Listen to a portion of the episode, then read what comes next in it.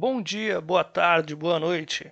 Bem-vindos a mais um JCast, o seu podcast semanal sobre filmes e o que mais der na telha. O J de hoje é Jornada Espacial. Vamos para a conversa.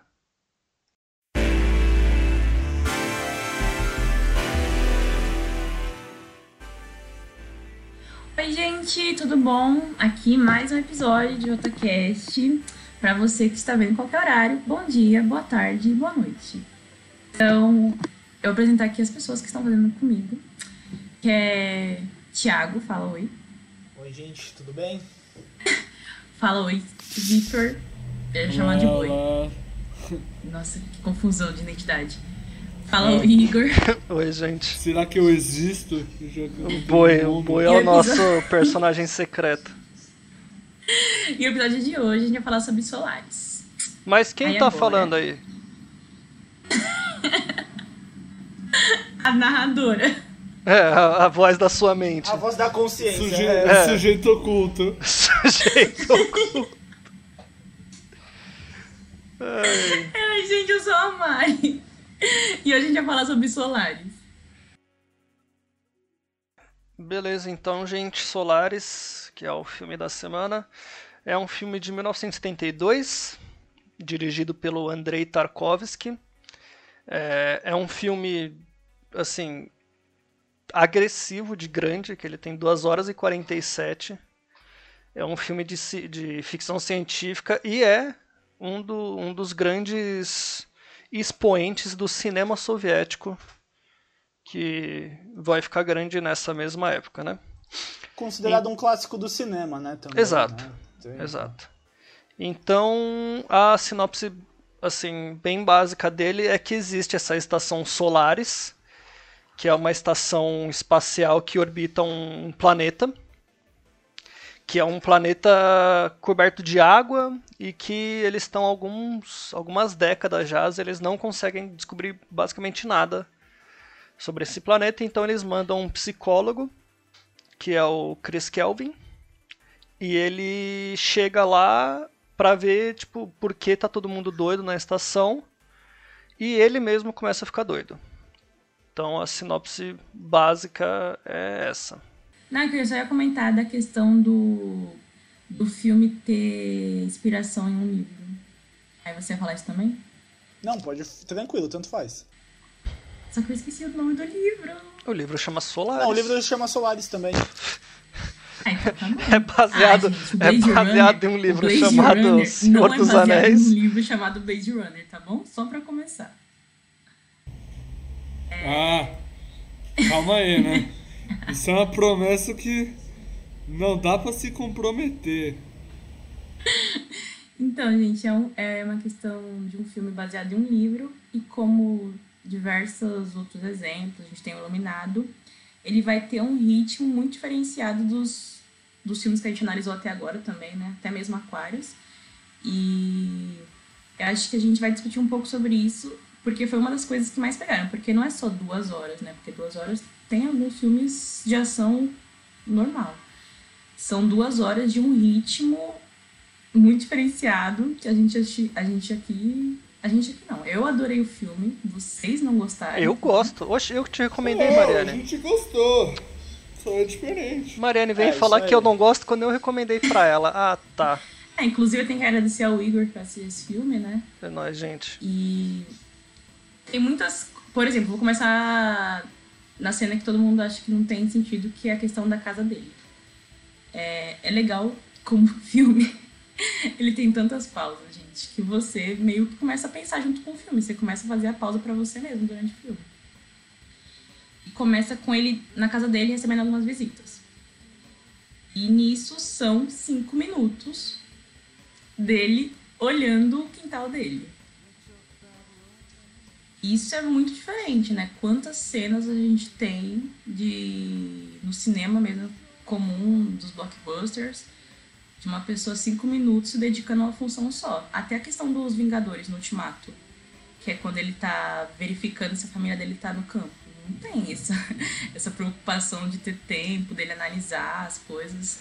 Não, Já é e- muito mais formado. E assim, Mari, eu acho que não, não só a questão de ser uma cena longa, mas de ser uma cena longa e ela ser meio parada. Porque o filme ele é paradão, assim. Ele não é um filme de ação, de. De oh meu Deus, o que está acontecendo? É um filme que você senta, se transforma um ser com o seu sofá e você absorve o filme. E só. E assim, É diferente das acho, ficções, né? eu acho Sim. legal da gente reparar que o filme ele começa e aí vai ter nos créditos iniciais, né? É. Ele Os tem o, ele ainda tem é da, da época em que os créditos eram antes do filme, né? Isso. E assim, e tem música, né? Aí tem os créditos, tá tendo música, não sei o que. Acaba os créditos, acaba a música também. E aí e você acompanha toda essa cena dele andando no, no jardim lá, em volta do lago e não sei o que, sem trilha sonora, né? É, o filme inteiro quase não É tem trilha seco, sonora, é né? seco. É, secão, Isso. meu. E acho que é um dos pontos que também deixa desconfortável as cenas pra gente que tá acostumado com quase tudo com música no final. Nossa, é verdade, isso pode ser um ponto. Nossa, já pensou que você já pensaram que tipo, pode demorar tanto porque não tem música? Não, mas é óbvio. É porque não, é porque na verdade não tem nada. Que se você pega tipo o filme não tem do nada. Pera lá. Não, assim, não tem nada de, por exemplo, a cena do a própria cena que ele tá andando no, em volta do lago. É uma cena que só tá ele andando em volta do lago.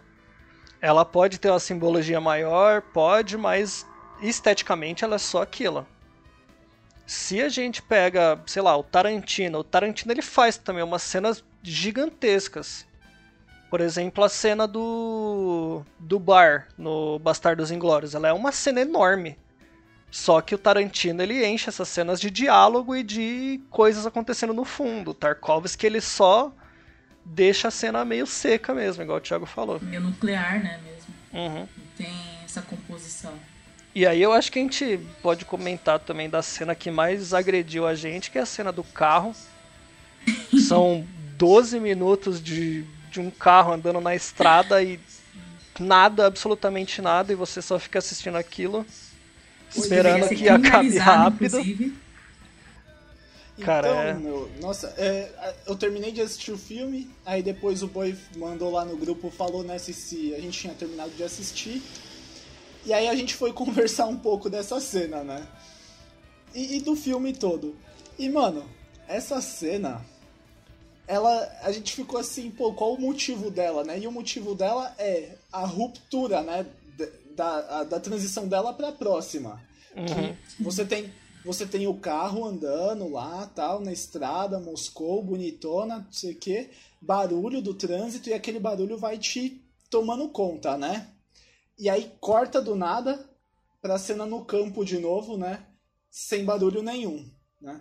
E pra mim o motivo dessa cena existir é, é esse, sabe? Não tem um, um propósito. É só a transição mesmo. É a transição, né? Cidade versus campo, assim. Acho que eh, eu fiquei até incomodado dela ter durado tanto, mas a verdade é que se ela não tivesse durado tanto, ela não ia ter tido a intensidade da. É, a gente não ia lembrar dela.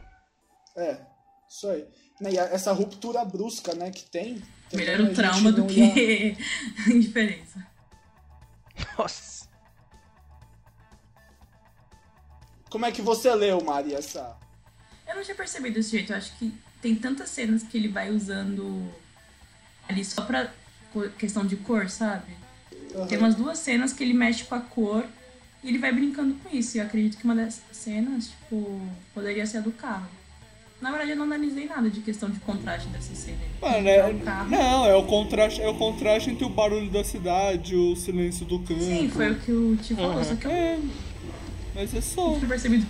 Mano, eu acho, que eu, tá- eu tava pensando algum um bagulho agora que vocês estavam falando.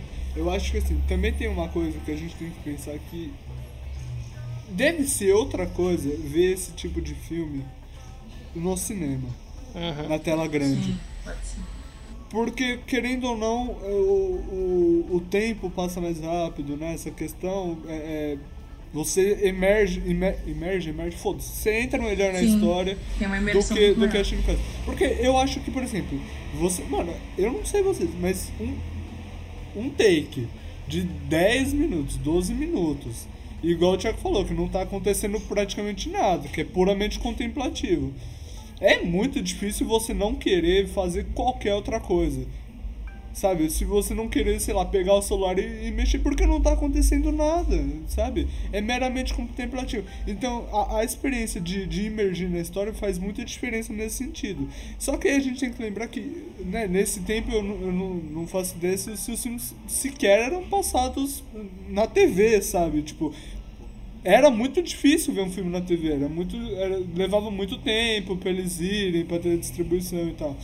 Então, né, a experiência era voltada inteiramente pro, pro cinema. E, Tanto que. E não só assim, passar na TV, boi, mas 72, que é o ano que o filme saiu, eu acho que não existia nem a VHS ainda. Então, não, assim, o filme ele só existia no cinema por o tempo que ele ficou ali e fim, ele não existe mais. Exato, então eu, eu acho que assim, tem uma questão, tem uma questão aí, talvez até, até social que é criada que é, é, é muito. Eu acho que assistir isso numa tela grande deve ser uma experiência muito diferente, no sentido de que esses takes extremamente longos que a gente está falando, extremamente parados, não eram tão sentidos. O que é muito diferente de a gente pegar um blockbuster que dá pra assistir, sei lá, no celular, tá, sabe? E até por isso que tem uns caras meio boomer da indústria que, que são contra, né, assistir filme no celular. O, o Scorsese ficou puto, né, quando falando por assistir o filme dele no iPad. Eu vi uma notícia esses dias do. do. do Roger, do Roger Dickens e do Denis Villeneuve, né? Que é o diretor e o diretor de fotografia do Duna, do Blade Runner 2049 e tal. E aí o, o é um podcast que eles estão gravando, né? E aí o Roger Dickens, que é o diretor de fotografia, fica puto porque ele encontrou no celular do Dennis um, um filme cult é, baixado sabe? E ele ficou tipo, mano, você vai assistir isso aqui aqui? Tá é uma falta de respeito, sabe? Então, então tipo, pra, eu acho que pra esses caras estão estão mais acostumados e que, e que entendem mais essa linguagem, realmente faz muita diferença, Não, sabe? Não, boi, é, eu faço uma analogia muito com, com ouvir música. Que assim, uma coisa é você escutar música pelo alto-falante do celular. Outra coisa é você pegar um, um fone foda, passar por um amplificador e escutar música de, de qualidade absurda. E outra coisa é o show, né? Exato. Então, são, são qualidades diferentes, são ambientações diferentes. E acho que foi um ponto bom que você levantou que, tipo assim, tem coisas que não vão ser degustáveis mesmo na TV, não vão ser palatáveis pra gente nesses formatos que a gente tem de computador, e da TV mesmo, tipo, eu coloco internet no computador e coloco na TV. E tá tudo bem, gente. Não, sim. Não, vocês assistiram o Mad Max? Vocês assistiram Mad Max no cinema? Eu assisti três Não. vezes no cinema, porque eu gostei muito. Cara, é completamente diferente. É outro filme, é outro porque filme. o som é outro filme. Aquele cara, aquele personagem tocando guitarra, uhum. ele é muito perceptível no, no cinema. A guitarra dele tem um grave brutal, mano. Não, e, só e o ronco do consegue... motor no cinema que faz um eco da porra é muito louco, cara. É muito Igual, é igual o Dunkirk que a gente Dunkirk. tava falando antes. Isso, as bombas caindo, né? O Dunkirk é, no, não, no cinema no... você fica meio tenso assim, sai cara. Desnorteado, tipo, você sai desnorteado. Que... Será que, que vai explodir tinha notícia de gente... Quando o Dunkirk saiu, eu lembro que tinha notícias de gente falando, tipo, mano é, a gente tem que assistir isso aqui, é, é, tipo, o pessoal mais velho em casa, sabe? Eles iam embora no meio da sessão, porque dava dor de cabeça no filme, de tão caótico que é, propositalmente caótico, que era aquela, aquela, aquele som, né? Só que assim, embora isso justifique, embora isso justifique, a gente tem que analisar a experiência conforme a experiência que a gente teve, né? Então sim, a gente assistiu na TV e tal, no, no computador. Que isso, boi e... fenomenológico, é isso mesmo? Vixe. Não é fenomenologia, é ter, ter noção do materialismo, ter noção da materialidade. Ah, a materialidade pressupõe a consciência. A materialidade pressupõe a consciência. Saquei, tá bom. Então, não importa o que o cara queria, o que importa é o que é. É. Oh. é, é então, exatamente. Ah, tipo, a gente, a gente assistiu na tela pequena, sabe? E na tela pequena é um porre a primeira metade do filme. É um porre ficar vendo 10 igual falaram aqui já extensivamente. E, né, e eu acho que se fosse filmar no dia de hoje, eu sei que tem um reboot americano e talvez isso mude. Aquela cena com certeza teria, sei lá, um, pelo menos uns 30 minutos a menos até ele, até ele viajar, sabe? Não, nem me É. fale. Acho que não teria aquela primeira parte. Não, eu quero assistir essa versão aí. É, então, eu tô Apesar vendo de eu agora. achar o não George assisti. Clooney Ó. medíocre. Ó, é mas- George Clooney, Meu Deus. Meu Deus. tem a Viola Davis e produzido pelo James Cameron. Dirigido por Steven. Soderbergh, que é o cara que que dirigiu. Sei lá o que ele dirigiu. Ele dirigiu os filmes do Onze Homens e um Segredo. Putz, é lógico, né, tá, o, tá o George Clooney no filme, né? Então tem que Exato. ser esse diretor. É. E pra, pra deixar o boi puto, ele apoiou o, o, o Christopher Nolan em sair do cinema independente e ir pra um estúdio. Ou seja, ele tem culpa em um aí. Nolan fazer filme. O famoso cara que a gente tem que voltar no tempo e dar um jeito, né, velho? Não tem muita E expectativa, pedir que os pais dele se conheçam, né, velho? Assim, de leve. O boi, se tiver uma máquina do tempo, vai ser isso. Vai ser a missão dele. Não, ia existir seis pessoas vivas hoje. Ai, gente, mas o filme vai pra além de chatice. Vai, pelo amor de Deus. Não, não, Tem é, vários é bom, temas é bom, é bom. É bom Assim, vários ser temas eu- ali. é eu acho ele um puta filme de, de ficção científica. Eu acho a, a proposta dele de, de tratar a ficção científica interessante, porque eu lembro do. Tem o Enigma do Espaço, eu acho que chama, que é o The Thing, com o Kurt Russell, que tem o alienígena lá que copia os seres humanos, e você fica nessa de ah, quem é humano, quem não será, e quem não é, e tem a, a ameaça de que o alienígena mata os outros. Eu acho que o Solaris ele leva essa premissa de, de questionar como você percebe a humanidade do outro e o que é humano para um, um canto mais básico e mais filosófico, que é esta pessoa aqui, que é a Harry, que é a ex-esposa do cara que morreu, ela não é feita do mesmo material que a gente, mas ela sente igual um humano. E quanto mais ela convive com humanos, mais humanos fica. E aí fica esse debate. Ela não é humana por causa do dessa questão material dela mesmo, física, ou ela é humana porque ela sente como humano e se acha como humano. E aí a gente entra que o Solaris é um filme que questiona a inteligência artificial antes de existir a inteligência artificial. Sim, e, e nesse ponto, nesse ponto é uma coisa. Assim, eu- é difícil falar, eu acho difícil de falar é, de ficção científica no cinema sem falar desse de vários outros filmes, porque é o que vai embasar, né? O, a ficção científica quanto gênero não tem como fugir disso, né? Ela é voltar às perguntas essenciais e de algum jeito ou de outro, né? É, só que assim, eu acho que toda essa questão. E a forma como, como o filme constrói esse relacionamento dele com a, com a Harry, com a es- esposa dele, me lembrou muito a forma como, como aparece isso tanto no, no primeiro Blade Runner quanto no segundo, principalmente no segundo. Que ele tem a, a- o holograma lá da mulher, né? Isso, porque, é, só que aí é uma dupla metalinguagem, né? Porque Uhum. enquanto no primeiro a gente fica em dúvida se o Deckard é um humano ou um replicante, né? É, e no fim isso não importa, porque mesmo se ele for um humano, o, o replicante tem muito mais vida que ele. É, no segundo tem essa metalinguagem que, olha, o holograma, ele é, ele é um- uma forma de vida, uma forma de, de existir menor do que o próprio replicante. Ele é um replicante do replicante. Só que aí, a partir da forma como, como isso se relaciona, é, isso deixa de importar, sabe? Essa questão do que é construído deixa de importar. Que é aquele negócio, ela é um holograma, mas pra mim ela é. Pra, pra mim, eu digo o personagem principal. Ela é a namorada do cara, né? Basicamente. É que assim, né, mano?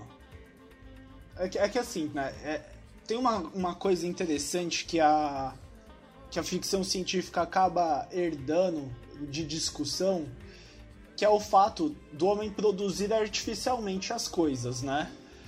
E aí a gente sempre acaba caindo na história do Pinóquio, porque isso é o Pinóquio, né? Quer dizer, quando é que uma coisa deixa de ser coisa, né? Pra ser humano, né? É isso que acontece, né? E, e, e aí a gente vai chegar na discussão da consciência, né? Que é isso que vai ser discutido com essa personagem que é a Hari, né? Uh, no, no Solaris, né? Quer dizer, ela é um construto né, produzido pela memória do, do protagonista. E pela consciência dele, inclusive. Exatamente. Quer dizer, aí a gente tem um, um outro nível da discussão. Quer dizer, ela apresentou consciência, ela apresentou memória, todas essas coisas, só que ela não é a Harry original, né? E ela também pode ser considerada a Harry, já que ela é feita a partir da memória de outro, não a partir da memória da antiga Harry. Uhum. Ela, é, ela é a visão que o cara que o cara tinha dela, né? Exatamente, ela é tipo uhum. uma miragem. Ela, ela, é a Harry para ele, porque é tudo que ele conhece da Harry. Exatamente. Sim, não, sim, mas ela é... vai ser a Harry mas ela... porque não é da memória dela. Mas da perspectiva sim, sim. dela, né?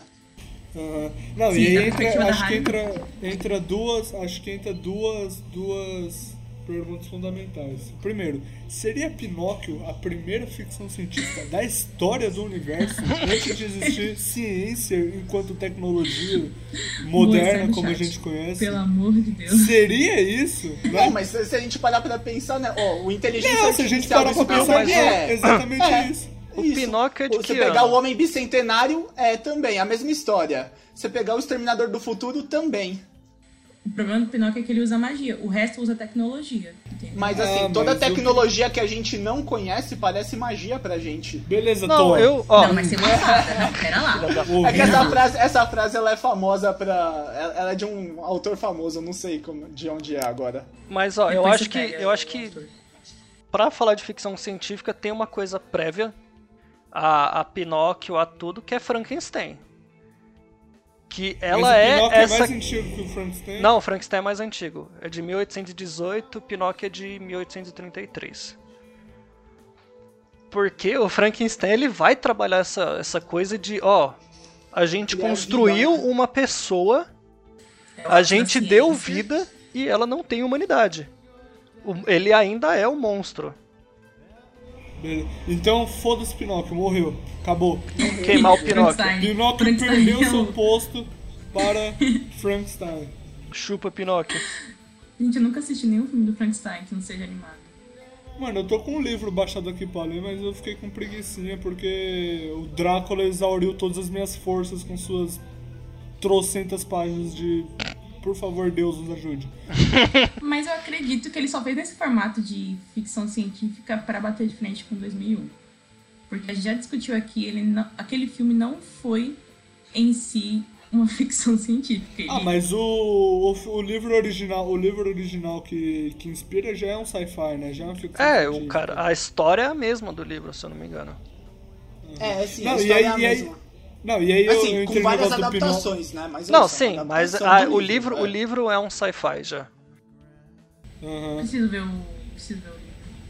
Não, e tipo assim, é, eu baixei, eu entrei, eu, eu entrei, eu entrei nesse do Pinóquio, mas o que eu queria falar mesmo é que tem um, eu acho que tem um quê de discussão ali, que é a ideia do idealismo, porque assim, igual, igual o, o Thiago tava, o Thiago não lembro quem tava discutindo sobre como a Harry não, não é a Harry ali, né? Ela é a, a, a noção que Projeção, o cara tem, é. tem da Harry. E é aí que tá, porque isso é muito interessante de, de como que, que isso vai, vai levar, porque ele vai falar, olha, é, é, existe ali a grande ideia do sentimento de culpa e tal, porque ela morre, né? Ela morre e porque o relacionamento deles era uma merda. Uhum. Aí, ele, aí, ele, fala uma hora, tipo, não, a gente só brigava e tal, e, e, e aí no final ela, ela, morreu e tal. E aí, tipo, é isso que sobra na consciência, sabe? É, é, é, essa parte não aparece, porque é uma idealização. O primeiro momento, quando ela surge, quando antes de, dos outros saberem, quando é só eles dois, é uma pura idealização, sabe? É, é o, o o que tira ou o que, o que ele gostaria de ter feito, o que gostaria de, de, de ter acontecido, sabe? Por isso que tem toda essa briga dele com os outros cientistas de tratar como, como um experimento algo do tipo, ou algo que não existe. Porque ali ele vê a, a, manifestação do que ele deveria fazer e não do que ele fez. Entende? Eu acho que tem muito isso. Então tem muito essa ideia da, da, da, da idealização enquanto tipo, algo que está fora do material, sabe? De não é o que aconteceu, é o que eu queria que tá acontecendo. Só que aí o que que tá? A, aos poucos, é, é, e aí vem, acho que duas vertentes. A primeira que eu acho que é a mais é, correta e a mais clara que fica, que é, olha, ao se, se relacionar ali com os humanos, ela vai né, ter contato com eles e vai desenvolver né, é, relações de acordo com o que acontece. Ô, Boi, só um parênteses aqui rapidinho. É. Que é legal, eu acho legal isso também, de pensar que ela tá se tornando humana e um entendimento de que se constrói humano socialmente também. Entendeu? Sim, sim, exato. É. exato. Não, Bom, e aí lá, outra, eu acho que, não, e aí outra, outra, outra coisa que eu fiquei pensando, e aí eu não sei se é só piro ou se se vocês também têm essa impressão, de que aquele negócio dela ficar toda hora morrendo e revivendo é exatamente por essa, por essa ideia de que o que ele tem de noção dela é que eles tinham uma relação e no final ela se matou, sabe? Então, irremediavelmente, toda a relação deles vai ser permeada por esse, esse destino de deles se relacionarem e ela por fim morrer. É Porque é isso que ele tem na consciência. Também, e é isso que vai ser materializado toda vez pelo oceano, sabe? Porque, né, no fim é isso, o oceano materializa o que o, as suas ambições, o que você lembra e tal. Tanto que eu, eu, falando disso com o Thiago, o Thiago até lembrou algo interessante, que, mano, tem um maluco tem um anão ali, velho. E é só pelo, só pelo meme, sabe? Tipo, o anão aparece uma cena só pra você dar risada ali, tipo, olha o anão. Porque tem muito disso, né? Tipo, sei lá, o anão nesse, nesse antigo é a piada, é um negócio. Tanto que vai aparecer até isso, até no Coronga lá, que o anão é pra você dar risada e você se sentir culpado depois. Que o anão é um fodido. Nossa, que Coitado isso. dos anões. É, não, mas, é verdade. É essa ideia no, não é essa ideia que fica lá, tipo, o anão aparece é, correndo. Não e... pensar em anão, é verdade. Não, pô, mas. Não, a eu, gente não consegue por causa anão, da nossa realidade. É... Mas por Isso. anos anão era atração de circo. É, pô, e aí, tipo, era o que o cara tá pensando. Tanto que quando ele aparece, ele, ele se comporta como se fosse, tipo, um brinquedo, sabe? Ele vai, sai rodando ali e depois volta. Aí a gente tipo... faz já a ligação com o Lobo de Wall Street, que tem a cena deles falando, dando, brincando de tirar o alvo com o anão, né? É, é tipo, exato, exato. Então, tipo, ali é, é, a manifestação também dessa consciência, né? O anão, ele não é uma pessoa, ele é só o... o, o, a, o pantomimeiro ali, né? É só o entretenimento, exatamente. É, é legal como que se constrói o filme, ele tá, tipo, em Guerra Fria. E os Estados Unidos venceu, assim, né? Venceu, ele conquistou a Lua, né, gente? E quando ele consegue vencer a Lua, a ideologia da soviética, ela tem que se remodelar. Porque agora não, o importante agora não é mais conquistar a Lua, né? Que eles já perderam. Agora é questionar e produzir uma narrativa anti-hegemônica de, bem, conquistar a Lua, conquistar os cosmos não é tudo. Aí parte disso para outro debate. Então é, é legal a gente pensar em uma narrativa contra-hegemônica mesmo, de pensar, olha, disputar a Lua já não, já não faz parte dos planos da humanidade. Inclusive não, não nos trouxe nada. Eu acho interessante que no próprio filme tem uma cena em que o Snout lá, ele tá falando, a gente nem sabe por que a gente tá aqui. Faz décadas que a gente está aqui pesquisando e não deu nada. A gente só quer estender a Terra até onde dá. A gente não quer descobrir outros planetas, a gente quer fazer uma Terra maior. É legal esse diálogo, hein? É muito é bom. É legal esse diálogo, puta. Então tem várias partes desse diálogo sobre a ciência mesmo, dessa questão. Eles... E é legal que vai. É o diálogo inteiro contrapondo a humanidade, a questão psíquica mesmo. E e essas descobertas, como que elas vão se modelando, como que se dá essa relação. E acho muito legal isso que o Boi falou, tipo, do. Eu esqueci o nome, gente, daquele que é o cientista. Mano, pra mim é o cientista do... de azul e o cientista careca. É, então, é o de óculos e sem óculos. Isso, tenho, de óculos. Eu não tenho de capacidade óculos. de decorar os nomes, desculpa. E o bêbado ele vai falando pro de óculos, tipo assim, olha, sua ciência não não satisfez, não deu. E o cara ele vai até o final como você mesmo disse, foi tipo, como plano ideal de que a ciência é tudo e e vai respondendo as perguntas. E o cara, o bêbado, ele vai instigando. E acho que é isso que dá o tom daquela, da, toda aquela discussão, que é o negócio do filme. Tipo assim, vamos discutir. até onde a ciência produzida e tudo mais, que foi mais ou menos a corrida, né? Toda a corrida tecnológica se deu. Olha, eles conquistaram, beleza. Mas e aí? Isso é tudo? Aí ele vai propor que não é tudo, entendeu? Isso que é legal a jogada do filme. Tem uma. Ele vai desconstruir. Eu queria. Eu tava comentando antes da gente começar a gravar, né, sobre como pra mim essa cena é, é tem um que ali de que, olha, é, são os dois, porque o, o, o Chris, o personagem principal, ele também é um cientista, né? Embora isso não apareça tão claro por ele estar, tá, tipo, é, é, enfim, defendendo o, a, a, mulher e tal, é, perto do outro cientista, né? Mas eu acho que ali, ali tem, um, tem uma discussão entre essa dualidade, entre o cientista e o, o cara que tá, né, tá bêbado, tá fora da razão, ele tá ele, tomado pela, pela, pela emoção e tal. Então tem, esse, tem essa dualidade, né? A emoção e a ciência, não sei o que e tal. E que eu acho que naquele momento compõe muito sobre o que é, é, tá sendo passado pro personagem principal, sabe? Porque ele ainda não sabe o que é aquilo. Naquele momento ele, ele tenta desesperadamente encontrar um motivo para tipo, defender é, a, a imagem que ele criou da própria Souza, mesmo sabendo que aquilo é falso, né? Sim. Legal como parece uma extensão da própria consciência dele, né? Os caras. Na verdade, parece que os dois são as vozes. Não, as vozes da cabeça dele seria engraçado, né? Mas, tipo, são a próxima, a própria consciência dele rebatendo essas ideias, da existência da Ari e a humanidade da Ari. Então, tipo, eu acho, genial. Eu acho da hora, inclusive, que tem uma cena que o bêbado tá conversando com o Chris, ele fala, ah, quer saber, mano, vamos abrir um. Vamos abrir um buraco na nave e começar a gritar pro, pro oceano de Solares e ver o que rola, porque cansei já, vamos ver. Não, é isso. Eles falam, ele tá. ele não liga no mais. Fim, no, fim, no fim, quando a gente vê que, que é tudo Solares, né? É... quando a gente vê que, tipo, desde o começo ele já tava, já tava ali em Solares, meio que eu acho que isso se confirma, sabe? Então, tipo, se é tudo Solares, aqueles caras também são projeções da, é. da mente dele, e, e, aí é isso, sabe? Um lado é, é, é o, o a ciência enquanto arquétipo, enquanto tipo ideal ali colocado, e a sua contraposição, e eles estão discutindo, tipo, mano, e aí, sabe? É o cara discutindo com ele mesmo no fim. Então, é, eu acho que tem uma coisa legal da gente pensar nessa, nessa questão da, da União Soviética, né, e versus Estados Unidos. Então tá, o Kubrick tinha lançado lá o filme dele, né, e aí o Tarkovsky identifica que, olha só, é, é, um, esva é um esvaziamento de discussões em pró de uma, de uma estética, né? É, e aí, é bom, é mais ou menos isso que ele vai falar. E essa rivalidade, então, vai produzir o 2001, que é uma tentativa de ir na contramão desse efeito, né?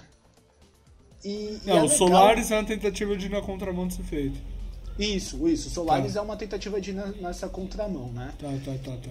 E, e acho que é interessante a gente parar para pensar até que muitas vezes a União Soviética é tida como a ciência, né, na União Soviética é tida como uma, como uma ciência tecnicista, né, majoritariamente, né? É, utilitarista, e o né? Filme, é, e o filme ele acaba te mostrando que, que talvez esteja é, houvesse uma tentativa de ir para além disso e de uma modernização no que é a filosofia, porque é, quer dizer, o, o filme é entendido como uma, uma mídia de massas, né?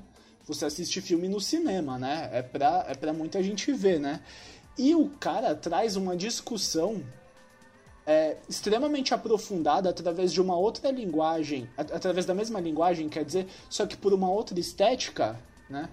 é, com um aprofundamento muito grande. Eles falam de Dostoiévski. E assim, Sim, isso eu, também. Eu pra... procurar depois. É, e assim, isso daqui é até legal pra gente parar, porque assim, o, o Dostoiévski, ele é um autor crítico da própria União Soviética, para quem fica falando que queima livro, né, na, e que não se pode falar de outras coisas na União Soviética, tá lá. Eles, a própria União Soviética citando Dostoiévski, né? Então, eu acho que é isso, é uma coisa legal. Apesar de eu ter extrema dificuldade em, em consumir filmes diferentes de blockbuster, entendeu? Mas eu tenho que dar o braço a torcer que o filme é grandioso, é importante, tem qualidade, etc, etc. E, e, essa leitura acho que é muito legal de ser feita do filme no momento histórico que ele tá que ele existe, né, que ele é criado. Não, e além disso que você falou da referência dele, ele traz uma referência europeia também, que é que a gente tem, que é o Don Quixote. Ele cita um diálogo do Don Quixote. Então, é, é meio desconstrução mesmo de várias. É, vários idealismos sobre a União Soviética, da questão tecnicista, da questão nossa. Eles não discutem questões sociais humanitárias. E eu acho que esse filme ele é fundamental para a gente começar a discutir isso, entendeu? tipo, realmente, não é um filme palatável, não é um filme gostoso de ver, de, tipo, assim, primeira vez não vai ser legal. Segunda vez, você já pode ficar melhor. Gente, vocês têm que ver Stalker dele. Vocês, vocês acharam isso daí Stalker parado? é o que vem depois é tido como melhor ainda, né? Nossa senhora, não. E... Mas é um dos filmes que eu já vi que melhor apresenta uma contra-hegemonia mesmo. Eu, acho, eu acho interessante, mas assim, construção é um... de várias coisas. Pode falar. Eu acho da hora que é um filme soviético que ele tá no meio da Guerra Fria, é, 72, então tá rolando a Guerra do Vietnã, se eu não me engano tá para começar a Guerra do Afeganistão, e é um filme no meio desse momento histórico em que ele não cita nenhuma vez nenhum país, mesmo União Soviética. Ele é, é como, como, se, se ele existisse superado, no... né? Ele é, é como se existisse num futuro sem países, porque ele não cita nada. Sabe o que eu fiquei pensando? É, tem, tem, tem, acho que tem duas posições aqui, né? Uma, que é o Star Trek, né? Que os Estados Unidos percebe também que ele tem que produzir uma união de povos por ele mesmo, porque a verdade é que a União Soviética que representava de forma melhor esse ideal, né? E, e assim, e, e a união, a, a ficção científica nesse momento, ela meio que pressupõe isso, né? A gente tem um futuro que foi superado, essas crises foram superadas. Só que, se você pega, por exemplo, tem, tem um pintor russo, soviético, que é o Gennady Golobokov, acho que é esse o nome dele. Ele pinta um futuro desse, sabe? O ser humano explorando o espaço, super idealizado. Só que essa é uma perspectiva que é muito socialista se a gente parar para pensar, né? Não existe mais competição, não existe mais. É, né, é, esse futuro ideal, acho que ele é muito mais bem. É, bem ele é mais verossímil pra gente através do socialismo do que do capitalismo, né? Uhum. Acho que é isso. E eu acho que é muito da época, sabe? Eu acho que, tipo, todas as, as ficções científicas que surgiram nesse período, tanto a, o exemplo dessa que é é, soviética quanto as americanas, eles têm essa característica igual, igual citaram Star Trek, mas tipo, que vai aparecer em outros também, que é, é o conflito é dado como superado, sabe? É dado como, tipo, olha. Nossa, é, inclusive na época do Star Wars, né, gente? O que é diferente do. Outros posteriormente que vão, vão fazer um um outro tipo de comentário, né? Principalmente, eu acho que quando vai surgir o cyberpunk, que é um subgênero dentro da ficção científica, eles têm uma visão um pouco menos idealizada disso, que é que os conflitos não foram superados, mas eles foram aprofundados, né? Eles ah, inclusive a Mariane ainda. citou aí é, os Solaris é cinco anos antes de lançar o primeiro Star Wars. E assim, até o Star Wars traz uma dessa questão de, de, de integração dos povos porque o vilão do filme é o Império querendo impor uma dominação. O Star Wars faz isso de uma perspectiva liberal. Ah, não, sim. Porque é o, é é um negócio do autoritário, é, o, as origens Hannah do autoritarismo. Hannah Arendt. É. Inclusive, eu só queria ver uma... Queria compartilhar um meme que eu vi que fala que, na verdade, o 1984 não é sobre totalitarismo, mas ele é como que transar bem pode mudar a visão de mundo de uma pessoa. Mas é verdade isso aí. Porque a visão do cara só muda depois que ele, ele começa a ficar com a, com a revolucionária lá. Viu? O amor ele transforma. Ou seja, ele é um filme, ele é um livro anti-incel, né? Ele é. Anti-incel. O que, que é isso, anti-incel? anti incel. Incel, incel é, o, é o, os caras, tipo. A é tradução é. Incel é os caras tipo, que acham que não é, transa é, porque as mulheres são escrotas. Isso, e aí, tipo, ah. os caras que não conseguem se relacionar com ninguém e ficam frustrados com isso. E não, não São porque ele é escroto, mas é porque as mulheres estão desviando do, da, da feminilidade verdadeira. Que isso, gente? Não sabia que existia um grupo pra isso. Então, voltando à nossa temática, é, que já que citaram Star Wars, e eu tinha comentado, acho que é legal, né, a gente retomar, que ó, a influência dos Solaris ela é tão grande, né, que a gente consegue perceber, por exemplo, o personagem do Harrison Ford no Star Wars, como ele se assemelha em vários momentos, principalmente na vestimenta, com o protagonista do Solaris, né? Com a, Uhum. a roupinha da jaquetinha, a botinha de couro lá, não sei o que. É o Bad Boy, né? É, o Bad É o Boy. pirata Que é uma marca da época também, né? Ô, ô Thiago, pirata você comentou que a gente percebe o quanto, o quão grande foi a influência de Solaris. Quando o Boi estava falando sobre a questão da, da Hari, ela ser uma materialização do idealismo do cara, da esposa, eu percebi que Solaris talvez tenha influenciado o Silent Hill.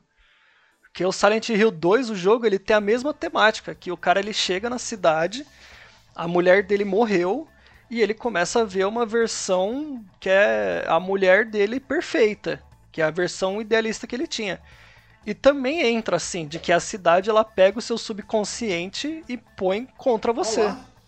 Pode crer. Então, Kojima foda, né, velho? Koji- não, Kojima veio depois, mas o a Konami Não é do Kojima 90 era esse? Não, Pra mim, que eu gostei do Silent Hill era do Kojima. não, também. o Kojima ele ia fazer o Silent Hills, que é o que foi cancelado, mas ele fez os Metal Gears. Caralho, minha vida foi um erro, então. Eu achei que era tudo Kojima. Caralho, gente. Mas eu acho que a gente não pode ignorar a questão do, do da questão psicológica. Que, como ele é um psicólogo, tem várias, várias analogias ali que a gente traz ali pra questão do Freud. Inclusive a do cavalo. a do cavalo que eu vou. É, Vamos entrar nesse assunto. Eu não tinha prestado atenção nessa cena. Pra mim, o cavalo era totalmente indiferente, mas já que vocês falaram. É... é, Qual é a cena mesmo do cavalo? Tem Então, uma bem no, bem no começo, no começo. quando ele tá andando lá no lago, tem uma cena de um cavalo andando, tipo, aleatoriamente. E depois, quando tá naquela cena da casa que ele tá falando com o pai dele, tem uma cena de que eu acho que a mãe dele leva uma criança pra olhar o cavalo e a criança tá com medo. Ela fala: Não, olha, o cavalo é gente boa, ele é Ele é bonzinho, ele é inofensivo." gentil. Olha aí, perfeito. Vamos lá. É, na questão do Freud mesmo, porque a maior referência ocidental mesmo de psicologia, gente.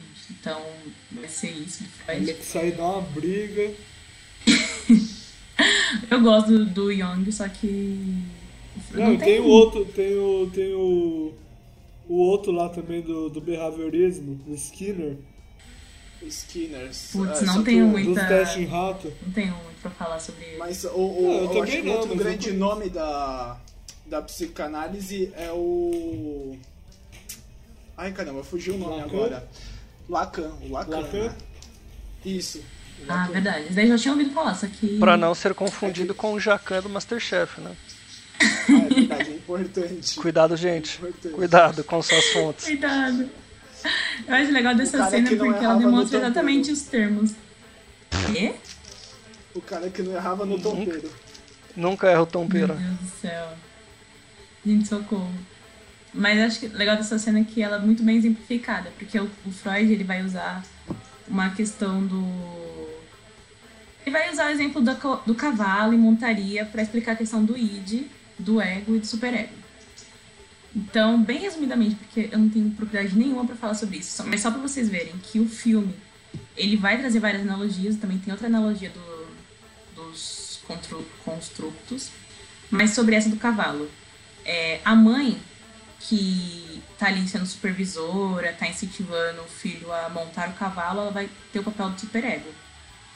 E o filho, quem vai treinar o cavalo, quem vai domar o cavalo, seria o ego e o cavalo em si, enquanto uma questão mais selvagem, pronto ali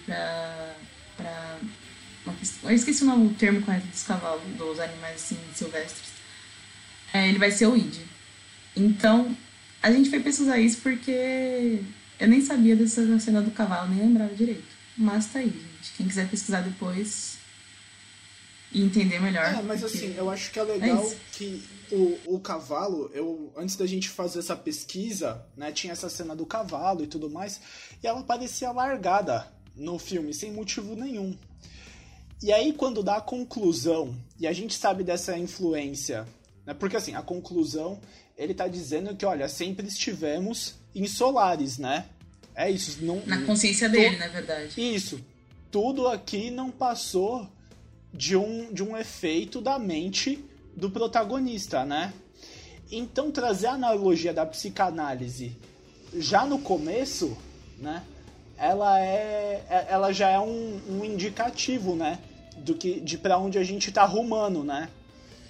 E é legal que essa conclusão só tem- ela só consegue vir depois. Então você tem que rever o filme, ou pelo menos por algum segundo relembrar. Que é legal É. que tipo ajuda na conclusão. E, e é isso, né? Quer dizer, tem uma consciência a ser domada ali, né? É disso que se trata, né? E essa influência também da, da, da mãe, né? Que vai estar relacionada lá na frente com a Harry também, né? Então tem, tem, uma, tem um, uma metalinguagem psicanalítica aqui no filme também que é muito forte, né? Sim, tem, tem um negócio que o Ber falou que, tipo, é que ele, ele pensa em questão de materialidade em relação ao relacionamento deles. Só que também tem uma perspectiva do recalque do, do Freud. É tipo algo tão profundo que sempre retorna, porque ele tá no inconsciente já. Então seria esse o exemplo da do porquê que elas não morrem, porque ele tá, elas existem nele já. Elas fazem parte dele, da consciência dele de forma que ele não consegue mais apagar aquilo ali, ele não já constitui É parte si. presente da consciência, né? É uma Sim, parte não- presente, constitui a ação dele como indivíduo e tudo mais, né? É, seria um dos traumas, mais ou menos, que a gente tem, É, que a gente é. trabalha. Então também tem essa explicação do, desse retorno, assim, porque essas coisas não morrem. Porque sempre estão na consciência dele.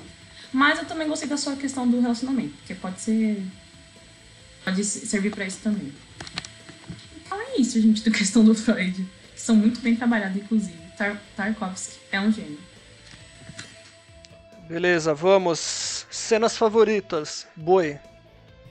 Ah, pra mim a minha, cena preferida é os caras é, se reunindo na, no escritório e discutindo o que torna a pessoa real, se é a, a, a composição química dela, né, a composição física dela, ou se é o ela estar ali no lugar e, e, e, né, essa humanidade ser construída através da experiência.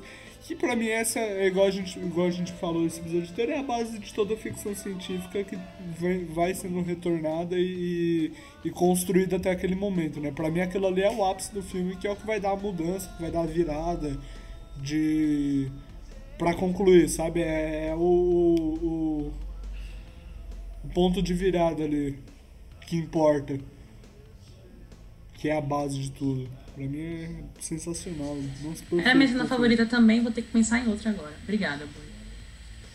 O pai tá chato.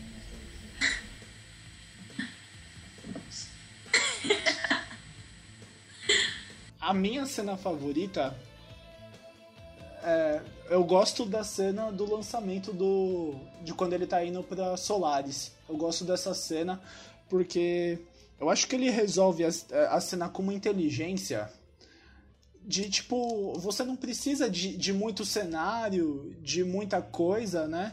Você dá um enquadramento, no, você dá o close no, no rosto do ator, produz a sombra para você conseguir ver o olhar dele, pendura uns fios, uns negocinho assim do lado, entendeu? E, e assim, já é legal que no diálogo ele não sente que foi lançado, né? Então você também, você tá ali com ele, tendo essa dúvida, né? Tipo, pô, e aí, o que, que vai acontecer, né? E aí o personagem faz a, a pergunta por você, né? E aí ele recebe a, a resposta, ó, foi lançado tal. E aí você volta a ver a tela com as com as luzinhas piscando que são as estrelas, né? E, e aí beleza, depois disso é ele chegando em Solaris. Eu gosto dessa cena da, do, do close no ator. Uhum. É isso. E é até uma solução, tipo, de pensar que eles não tinham efeito especial, né? Então, isso é uma Então, coisa eu que eu ia- fiquei pensando e eu não acho. Eu não Eu ia, acho. eu ia falar isso, de que, assim, por exemplo, o. Sei lá, o Apollo 13. Ele tem. Vai ter o lançamento, ele tem uma puta construção de efeito especial pra mostrar o lançamento e pá, você fala, nossa, que bonito. No Solaris, o lançamento é o cara, é o rosto do cara e a tela com as estrelas. E só. Então, aí uma eu fiquei muito, eu fiquei pensando muito nisso, se não tinha tecnologia, se não tinha um recurso e tudo mais. Mas aí se você parar pra pensar que alguns anos antes, três anos antes, saiu 2001, não dá pra não dizer que não tinha como não ser feito, né? Tinha como. É, é por opção, é por opção do diretor mesmo. É aquela história dele reduzir o máximo possível de ficção científica pra, de certa forma, tornar a discussão mais bruta, né? É, vo- você vai direto na, na, na fonte, né? Na, no, no produto bruto da, da, do filme, né? Do assunto, né? O, o, o motor do filme, né? Acho que é isso. Beleza, Bom, e me... assumo, assumo o troféu de opinião burra. Você foi condecorado com opinião boa a Legal. medalha, com a medalha. Legal. E aí, Igor? É, Já pensou na sua cena? A minha, acho que a minha cena favorita vai ser quase tipo os últimos. Nem último, acho que é uma cena que tem uns 15 minutos mais pro fim do final. Pro fim do final, do fim do filme. O fim do final. Que é quando a, a Harry ela tenta se matar. E você percebe que Tomando quanto. oxigênio. Isso, tomando oxigênio líquido. E você percebe que quanto mais o Chris é, presta atenção nela e pensa nela, ela começa a reviver. E é uma cena agoniante, porque ela não, ela meio que não tá respirando. E ela fala: "Eu não quero viver porque eu não sou a real, me deixa, literalmente me esquece". E é a cena onde dá o, o- problema nele que ele fica com febre, né? E aí vai pro fim do filme já. Que ele fica internado e ele acorda em Solares já, na casa dele. Boa cena, eu gosto. Na verdade, eu acho esse filme perfeito, né? Então, é muito difícil escolher uma cena. De nada. Eu ia falar da cena do carro, né? Mas vocês iam me bater. Não, você pode falar. Mano, Fala, ué. Explica A gente- ela pra gente. Se a gente deixa o boi falar as coisas que ele fala sobre Nola enquanto a gente não tá gravando, você pode falar da cena do carro. É verdade, momentos de tensão aí, né? Não, vamos lá. Minha cena favorita é dele chegando na. Na. Como é que chama? Na questão. Na nave? É na nave? A nave Isso, chama não, Solaris ele tá na também. estação. Ele tá numa Na estação, estação, espacial. é. Estação espacial. Porque é questão de técnica também, eu acho que é muito bem apresentado. Toda a composição dele, tipo, naqueles corredores super apertados, cheio de máquina, eu acho a coisa mais linda possível.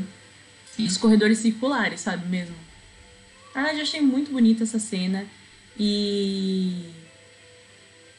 E é legal depois de pensar quão real é aquilo ali. Quão que imaginável. E ficou perfeita aquela cena dele conhecendo, dele. Ele tem. É uma, são pistas. São pistas de pessoas aparecendo, né? Quando ele chega lá no quarto do bêbado. E ele tem que resolver lá o mistério do cara que se matou, né?